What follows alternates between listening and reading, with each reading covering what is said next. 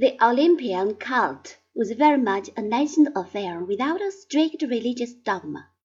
Orphicism, on the other hand, possessed secret texts, and held its followers together by the bonds of shared belief. Philosophy in this context becomes a way of life, an outlook which was later adopted by Socrates. The pioneer of this new spirit in philosophy was Pythagoras a native of Samos. Little is known about his date and the details of his life. He is said to have flourished in 532 B.C., during the tyrantship of Polycrates. The town of Samos was a rival of Miletus and other mainland towns which had fallen to the invading Persians after they had taken Sardis in 544 B.C.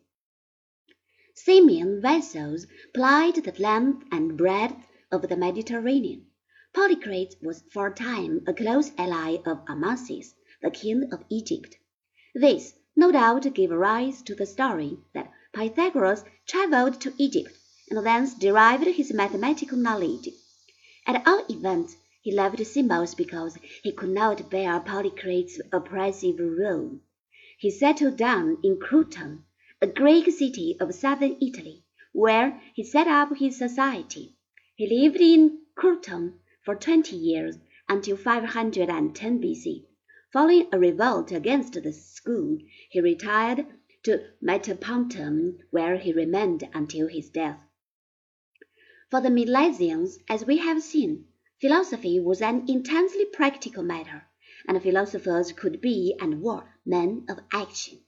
Within the Pythagorean tradition, the opposite conception came to the fore. Here philosophy becomes detached contemplation of the world. This is connected with the Orphic influence embodied in the Pythagorean attitude to life. We have a division of men into three ways of life. Just as there are three kinds of men who come to attend the Olympic Games so there are three kinds of men in society. At the lowest level, there are those who come to buy and sell. Next, we have those who take part in the contest. And finally, we have the spectators who come to see, the theoreticians in the literal sense. These last correspond to the philosophers.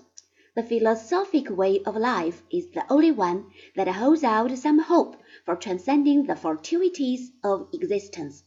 It provides an escape from the wheel of birth, for, according to the Pythagoreans, the soul is subject to a sequence of transmigrations.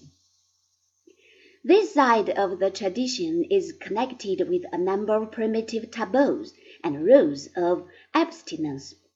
The tripartite division of ways of life will meet us again in Plato's Republic, as indeed much else in Pythagoreanism and in the other pre-Socratic schools, Plato, it might be said, provides the synthesis of the doctrinal struggles of the early philosophers.